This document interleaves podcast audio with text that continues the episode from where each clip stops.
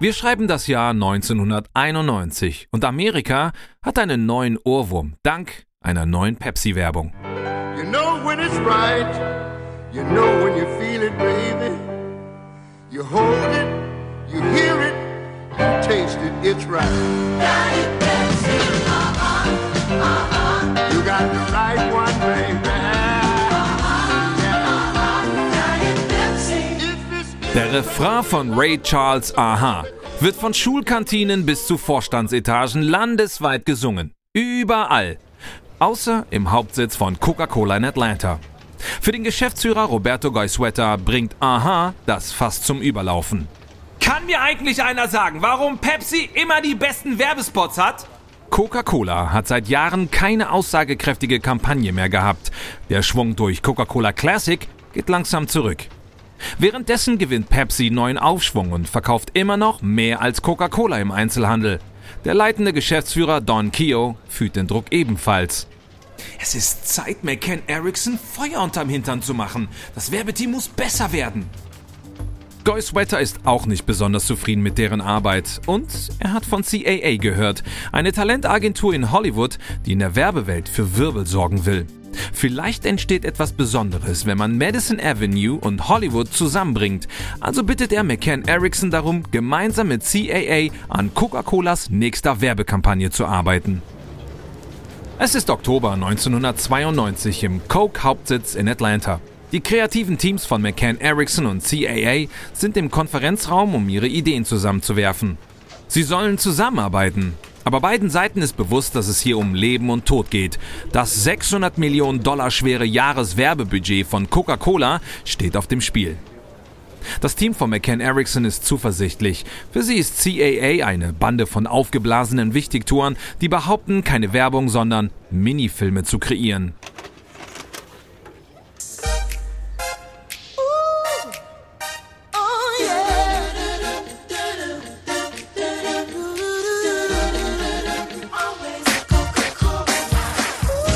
Von McCann Erickson schaut sich gegenseitig an und sie grinsen listig. Sie denken alle dasselbe. Wo ist die Kaufaufforderung? Wo ist der Trink Coca-Cola-Moment?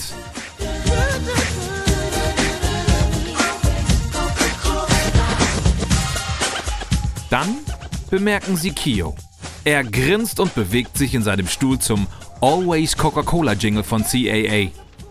Als nächstes gibt es ein paar knuffige CGI-Eisbären, die gemeinsam Nordlichter anschauen, als wäre der Nordpol eine Art riesiges Open-Air-Kino. Und sie trinken glücklich Coca-Cola.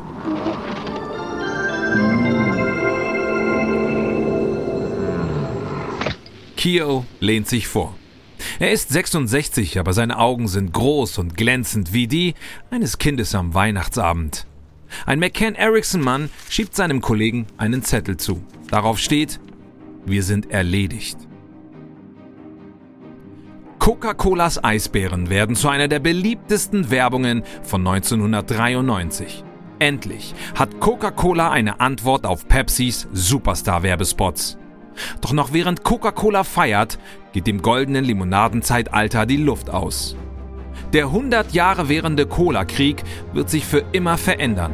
Ein Sturm braut sich zusammen und der erste Donnerschlag kommt von einer Lehrerin aus Kalifornien.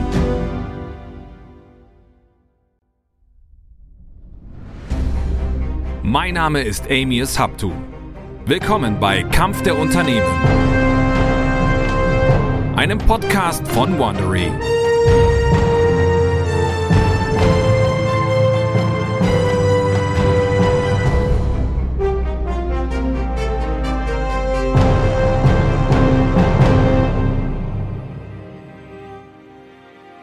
Ihr hört die letzte Episode unserer Serie Coca-Cola vs. Pepsi. Limonade im Visier. In der letzten Episode hat Coca-Cola sein berühmtes Rezept aufgegeben, um eine neue Coke herauszubringen. Empörte Verbraucher zwangen das Unternehmen dazu, die Originalformel als Coca-Cola Classic zurückzubringen. Zwar geschah dies aus reiner Verzweiflung, aber Coca-Colas Beliebtheit wurde wiederbelebt. Jetzt muss Pepsi einen Weg finden, um wieder die Oberhand zu gewinnen. Es ist 1999 in einem Klassenzimmer der Venice High School in Los Angeles.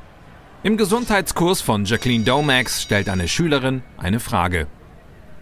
Miss Domack, Sie sagen, dass Fruchtsaft gesünder ist als Limonade, richtig? Warum gibt's dann keinen Saft in den Schulautomaten? Einen Moment lang ist Miss Domack sprachlos. Das ist eine sehr gute Frage und sie kennt die Antwort nicht.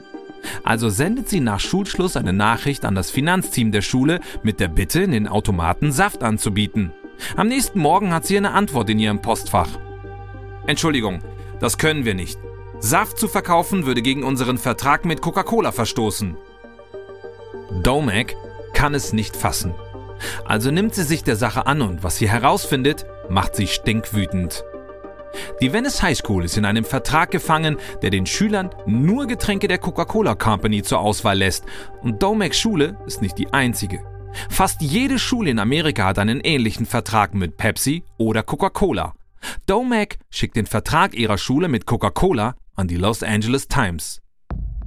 Als die Zeitung veröffentlicht, in welchem Eisengriff der Cola-Gigant das Schulsystem hält, bricht eine Welle der Empörung los. Kampagnen für gesündere Getränke mobilisieren sich im ganzen Land. Schließlich überzeugen Domek und ihre protestierenden Schüler den Los Angeles Schulamtsbezirk, Limonade aus den Schulautomaten zu verbannen. Für Coca-Cola und Pepsi ist dies nur ein weiteres Zeichen für die wachsende Gegenbewegung, die sich gegen ihre Colas richtet. Die Amerikaner sind nun die übergewichtigsten Menschen der Erde und viele geben Limonade die Schuld an ihren überquellenden Bäuchen. Jetzt, da Amerikanern die Fettleibigkeitsepidemie voll bewusst ist, trinken Menschen weniger zuckrige Limonadengetränke. Und das ändert Pepsis und Coca-Colas Kampf um die Vorherrschaft dramatisch.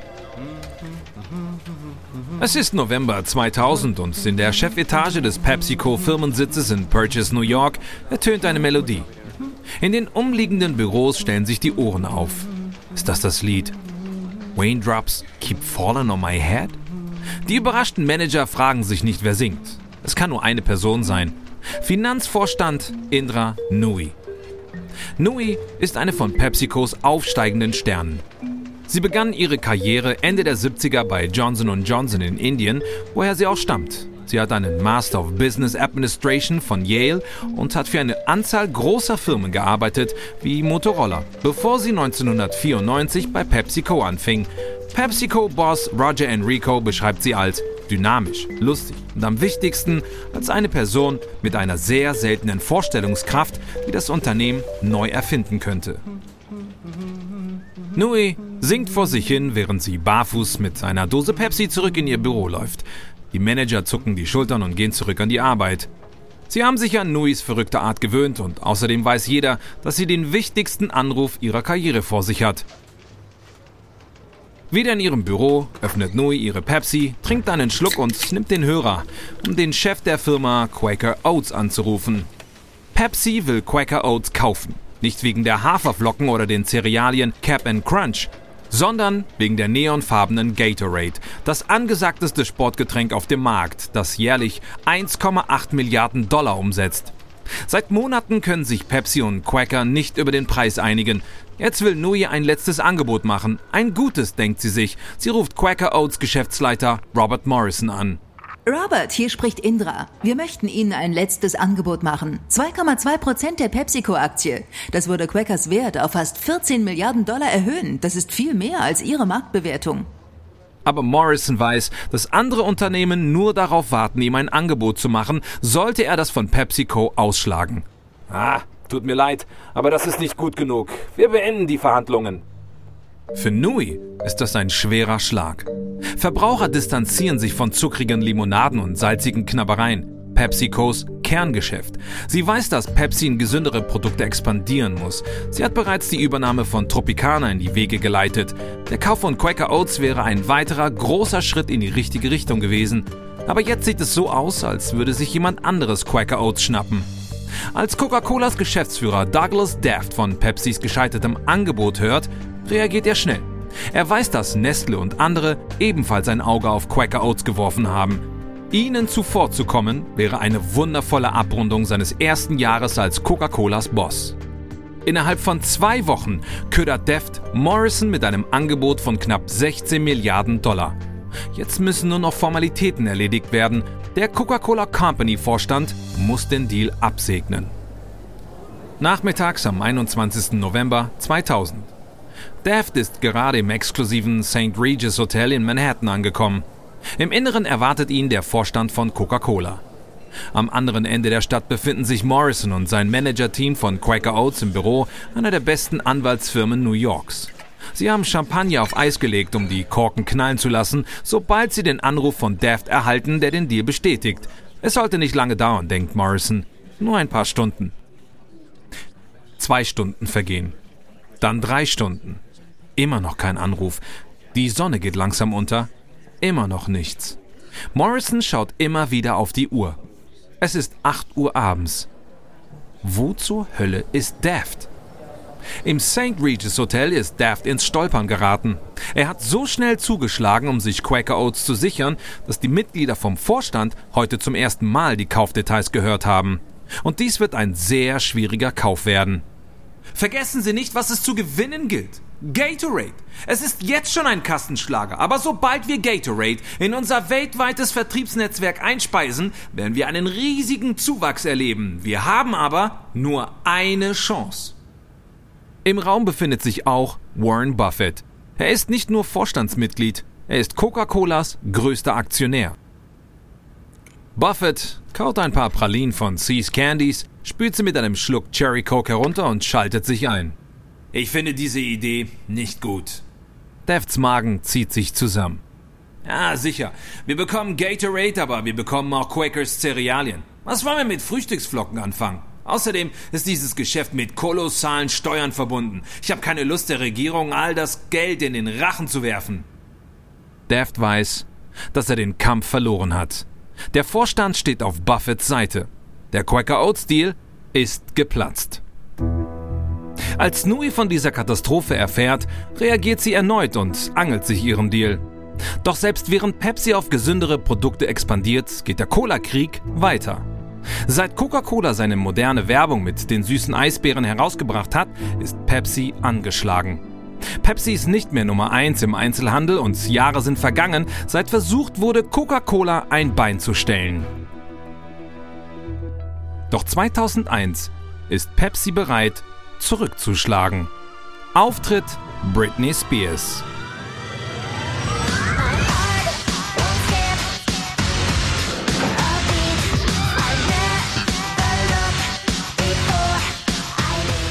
Britney hat Millionen gekostet, aber sie ist perfekt für Pepsi. Sie ist jung, lustig und eine Tänzerin, deren Bewegungen man nicht ignorieren kann.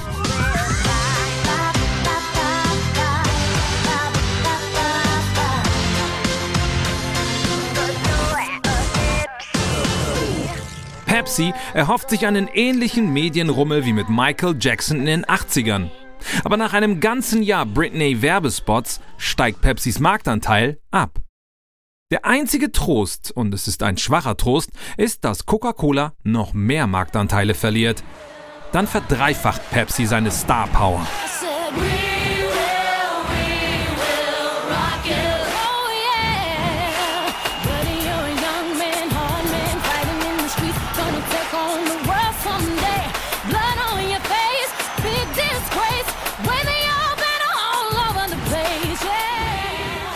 Britney, Beyoncé und Pink singen zusammen eine legendäre Interpretation von Queens We Will Rock You.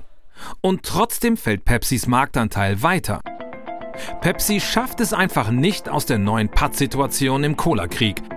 Als Nui 2006 Geschäftsführerin bei PepsiCo wird, hat die Wiederbelebung von Pepsi auf dem US-Markt höchste Priorität. Es ist Oktober 2007 und Nui hat Massimo D'Amore zu einem Spaziergang durch die Gartenanlage eines Luxushotels in Venedig eingeladen. D'Amore und Nui kennen sich schon seit Jahren. Sie haben zusammen an der Übernahme von Quaker Oats gearbeitet und Pepsi in Lateinamerika schneller als Coca-Cola wachsen lassen. Aber heute will Nui über Pepsi USA sprechen.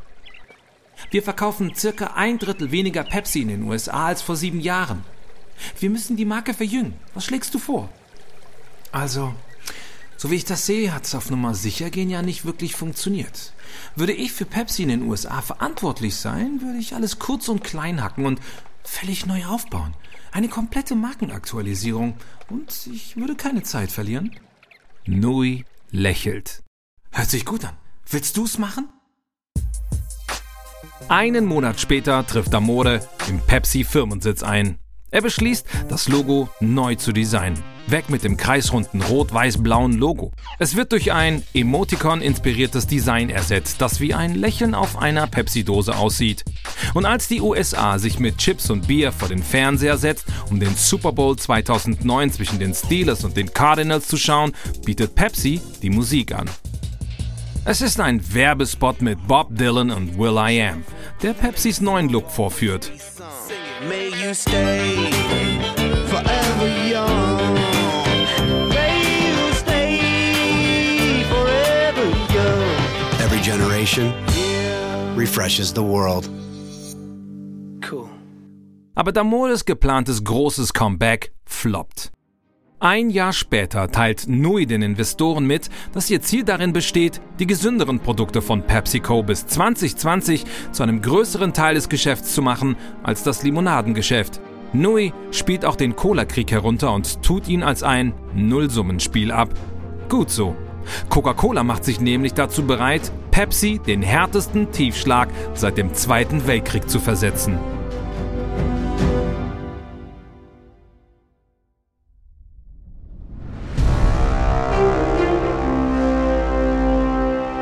Es ist März 2011 und in der Limonadenbranche geht es drunter und drüber. Zum allerersten Mal haben die Verkäufe von Diet Coke die von Pepsi in den Vereinigten Staaten übertroffen. Erfrischende Nachrichten für Coca-Cola, die jetzt Platz 1 und Platz 2 der meistverkauften Softdrinks in Amerika produzieren. Ist Pepsi die Luft ausgegangen?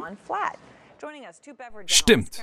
Diet Coke hat Pepsi als zweitbeliebteste Limonade Amerikas überholt. Der Grund für Pepsis Scheitern? Naja, das kommt darauf an, wen man fragt. Aber an der Wall Street zeigen jede Menge Finger auf die PepsiCo-Geschäftsführerin Indra Nui. Sie hat das Unternehmen von der Limonade weg und hin zu gesunden Produkten geführt wie Hummus, Kokosnusswasser und Joghurt. Erst vor einem Monat hat PepsiCo eine führende russische Molkereigesellschaft gekauft. Doch einige Investoren befürchten, dass PepsiCo seine wichtigste Marke auf die Ersatzbank schickt, Pepsi Cola. Unter ihnen befindet sich Nelson Peltz. Er ist ein milliardenschwerer Investor, ein Plünderer, ein Unternehmenspirat. Er durchstreift die Aktienmärkte und sucht nach strauchenden Unternehmen. Sobald er eines dieser Unternehmen ins Visier genommen hat, investiert er massiv und zwingt die Geschäftsleitung dazu, das Unternehmen so umzugestalten, dass er den größten Profit daraus zieht. Und jetzt hat Pelz ein Auge auf PepsiCo geworfen. Ende 2012 pumpt der Pelz Investmentfonds hunderte Millionen Dollar in PepsiCo-Aktien. Ein paar Monate später trifft der 71-jährige Investor Nui, um ihr seinen Plan für PepsiCo zu erläutern. Wie ich sehe, hat PepsiCo zwei Geschäftsbereiche, das Wachstumsgeschäft und das Bargeschäft. Die Snacks sind das Wachstumsgeschäft. Da sehe ich ein enormes Wachstumspotenzial. Ah, genau. Das Bargeschäft ist Pepsi, das Getränkeunternehmen. Es macht jede Menge Geld, aber wächst nicht, weil die Menschen nicht mehr so viel Limonade wie früher trinken. Also leidet Pepsi, weil sie das Wachstumsgeschäft finanziert. Es wäre besser, die beiden zu trennen. Ich will PepsiCo in zwei Geschäfte teilen. Genau diese Masche hat Nui von Pelz erwartet. Letztes Jahr hat er genau dasselbe mit der Marke Kraft gemacht. Sie weiß, dass er nicht so einfach aufgeben wird. Er hat für über eine Milliarde Dollar PepsiCo-Aktien gekauft und er will einen saftigen Gewinn sehen. Aber Nui wird PepsiCo nicht in zwei Teile spalten. Snacks und Getränke gehören zusammen. Beides zu verkaufen gibt uns viel mehr Einfluss auf Einzelhändler. Pelz schüttelt den Kopf. Ah, Indra, das Entscheidende ist, dass Pepsi euer größtes Produkt ist, das allerdings gegenüber Coke an Boden verliert, weil Coca-Cola nur einen Schwerpunkt hat, Getränke. Pepsis Werbebudget lag mal mit dem von Coca-Cola gleich auf, aber jetzt gibt Coca-Cola jährlich 100 Millionen Dollar mehr aus als Pepsi. Auf gar keinen Fall lässt sich Nui von irgendeinem dahergelaufenen Unternehmenspirat überrollen, nur damit er schnelles Geld verdient. Also zeigt sie Pelz unmissverständlich, dass sie zum Kampf bereit ist. Coca-Cola ist immer noch in erster Linie ein Limonadenunternehmen, aber die Menschen trinken immer weniger Limonade. Wir bauen ein Geschäft auf, das nicht in einem schrumpfenden Markt gefangen ist. Ihr Plan für PepsiCo ist falsch. Das Kräftemessen zwischen den beiden zieht sich über Monate. Pelz ist eigentlich ein stiller Drahtzieher. Aber PepsiCo's Management bildet eine vereinte Front gegen ihn, also geht er an die Öffentlichkeit. Der andauernde Kampf zwischen Nelson Peltz und Pepsi ist dabei zu eskalieren. Peltz sagt, dass er sein Anliegen bereits einigen der einflussreichsten Aktionäre von Pepsi dargelegt und eine positive Antwort erhalten hat. Er wird in den nächsten Wochen, um ihn zu zitieren, unnachgiebig mit mehr und mehr Aktionären sprechen. Peltz versucht die Investoren auf eine Linie zu bringen mit der Behauptung, dass Pepsi Gewinnziele verpasst und der Aktienkurs stagniert. Er erzählt den Aktionären, dass sie von einer Zerschlagung des Unternehmens profitieren würden. Nui kontert mit einer umfassenden Überprüfung von PepsiCos Operationen, spürt schnell Verlustgeschäfte auf und entsorgt sie, was dem Saldo des Unternehmens und seinem Aktienkurs Aufschwung verleiht. Und es gibt noch mehr gute Neuigkeiten für Nui. Anfang 2015 fallen die Verkäufe von Diet Coke, weil die Verbraucher die künstlich gesüßten sowie die zuckrigen Limonaden meiden. Das ebnet Pepsi den Weg, um ihre Position als Amerikas Limonade Nummer 2 zurückzugewinnen, während die gesunde Produktpalette weiterhin an Umfang zunimmt. Kurz danach handeln Pels und Nui einen Waffenstillstand aus. Pels teilt PepsiCo nicht auf, aber er ist trotzdem zufrieden. Der Druck, den er PepsiCo gemacht hat, hat zu gesteigerter Leistung und höherem Aktienkurs geführt. 2016 verkauft Pelz seine gesamten Aktienanteile an PepsiCo. Er verdient 50% Rendite auf seine 1 Milliarde Dollar Investition. Während Nui gesunde Produkte anvisiert, verfolgt Coca-Cola einen anderen Ansatz. Coca-Cola ist noch nicht bereit dafür, Limonade aufzugeben. Limonade macht immer noch drei Viertel des Geschäfts aus, verglichen mit weniger als einem Viertel bei PepsiCo. Also muss das Unternehmen einen kreativen Weg finden, um mit Cola mehr Wachstum zu erreichen. Dann kreiert Coca-Cola etwas völlig Neues. Erinnert ihr euch noch an Pepsis Kampagne? Doppelt so viel für 5 Cent? Es war vor einer Ewigkeit. Coca-Cola nimmt die Idee und stellt sie auf den Kopf. Coca-Cola bringt 220 Milliliter Mini-Dosen auf den Markt. Die kleineren Dosen kosten etwas mehr und locken Kunden an, die eine Coke wollen, aber nicht zu viel Coke. Und die Leute stehen drauf. Aber es kommt noch besser. In Australien entfesseln Coca-Colas Marketing-Gurus eine der großartigsten Werbekampagnen der 2010er. Last September, Letzten September hat die berühmteste Marke der Welt über Nacht das Undenkbare getan und ein ganzes Land überrumpelt. 150 der beliebtesten australischen Vornamen erschienen auf Millionen von Coca-Cola-Flaschen. Warum? Weil allein im vorherigen Monat 50 Prozent der Teenager und jungen Erwachsenen noch nie eine Coca-Cola probiert hatten. Wir mussten uns Australien neu präsentieren. Also haben wir Australien persönlich überrascht. Die Kampagne Share a Coke wird bald weltweit umgesetzt. Die Leute fangen an, Coca-Cola-Flaschen zu kaufen, auf denen ihr Name steht. Peter, Jan, Alex. Die Werbekampagne begeistert Follower in den sozialen Medien und die Coca-Cola-Werbung erscheint auf elektronischen Reklametafeln in Großstädten. Dieser schlaue kleine Trick steigert Coca-Colas Verkäufe in den USA zum ersten Mal seit Jahren. Und dann im Januar 2017 nimmt Coca-Cola limo-resistente Millennials ins Visier mit vier neuen Aromen. Twisted Mango, Ginger Lime, Feisty Cherry und Zesty Blood Orange. Ein weiterer Treffer für Coca-Cola. Zum ersten Mal in sieben Jahren steigen die Verkäufe von Diet Coke in den USA. Pepsi muss reagieren. Also versucht man wieder mit den Jugendlichen eine Verbindung aufzubauen.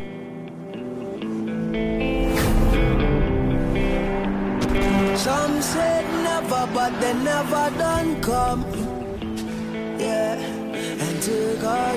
Im April 2017 strahlt Pepsi einen Werbespot aus, der das Land schockiert. Aus völlig falschen Gründen. Amerika befindet sich in Aufruhr nach den Ermordungen von Afroamerikanern durch die Polizei. Polizei und Black Lives Matter Proteste halten das Land täglich in Atem.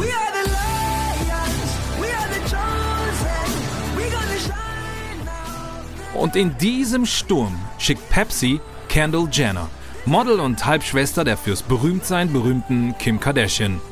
In dem Werbespot mischt sich Jenner in eine Multikulti-Menschenmenge von Demonstranten, die sich einer Mauer von Polizisten gegenübersehen. Es erinnert an die echten Proteste, die im ganzen Land stattfinden. Lächelnd hält Jenna einem Polizisten eine Pepsi hin. Man wartet gespannt darauf, was als nächstes passiert. Der Polizist trinkt die Pepsi, während die anderen Polizisten und Demonstranten jubeln. Pepsi denkt, dass diese Werbung die Welt mit ihrer Botschaft des Friedens einen kann, so wie Coca-Colas Hippie-Hügelwerbung 1971. Naja, Pepsis Werbung eint wirklich die Welt in der Verurteilung des unsensiblen Versuchs, eine soziale Bewegung für eigene Zwecke zu nutzen. Pepsi hat tatsächlich Kendall Jenner dazu benutzt, um den Widerstand als Trittbrettfahrer für den Verkauf von Cola auszunutzen. Und der Werbespot stellt eine weiße Frau in den Mittelpunkt der Bewegung, wenn es dunkelhäutige Männer und Frauen sind, die das körperliche Risiko eingehen. Ich kann's nicht fassen. Ein Experte für soziale Medien fasst die Reaktion in einem beißenden Tweet zusammen. Es ist eine einzigartige Errungenschaft, den Hashtag Boycott Pepsi im linken und im rechten Lagerpunkten zu sehen. Pepsi zieht die Jenner-Werbung innerhalb von 24 Stunden aus dem Verkehr. Trotz der Wut in den sozialen Medien hat Pepsis Tritt ins Fettnäpfchen so gut wie keine Auswirkungen auf PepsiCos Aktienkurse, Verkäufe oder Gewinne. Dies wäre in den 80ern undenkbar gewesen, als Pepsi und Coca-Colas Kampf seinen Höhepunkt erreichte. Aber die Zeiten haben sich geändert. Es geht längst nicht mehr um das Kopf-an-Kopf-Rennen zweier Colas. Heute ist das Schlachtfeld viel größer. Coke und Pepsi kämpfen um die Vorherrschaft in jedem Winkel des Softdrinksmarkts. Von Limonade und Sprudelwasser bis zu Sportgetränken und Säften bekämpfen sich diese beiden vom Krieg gezeichneten Rivalen jetzt in einem viel umfangreicheren Unternehmenskrieg an verschiedenen Fronten. Sie wollen eure Getränkewahl sein und vielleicht auch eure Snacks, die ihr dazu esst. Vielleicht hat Pepsi den Cola-Krieg verloren hat aber einen guten Vorsprung vor Coca-Cola im neuen Getränkekrieg, dank Marken wie Gatorade und Aquafina Wasser. Und es scheint nicht, als würde Pepsi damit aufhören, sich über Cola hinaus zu vergrößern, obwohl Nui im Oktober 2018 vom Chefposten zurückgetreten ist. Coca-Cola hat vielleicht seine Position als Cola-Produzent Nummer 1 verewigt. Aber jetzt geht es ihnen, genau wie Pepsi, darum, sich innerhalb eines Jahrzehnts von der Limonade, Cokes größte Umsatzquelle, unabhängig zu machen. Und diese Neuausrichtung der beiden Riesen Coca-Cola und Pepsi, die jetzt den Markt mit gesunden Getränken anvisieren, wird sicherlich der Schauplatz eines noch größeren Kriegs.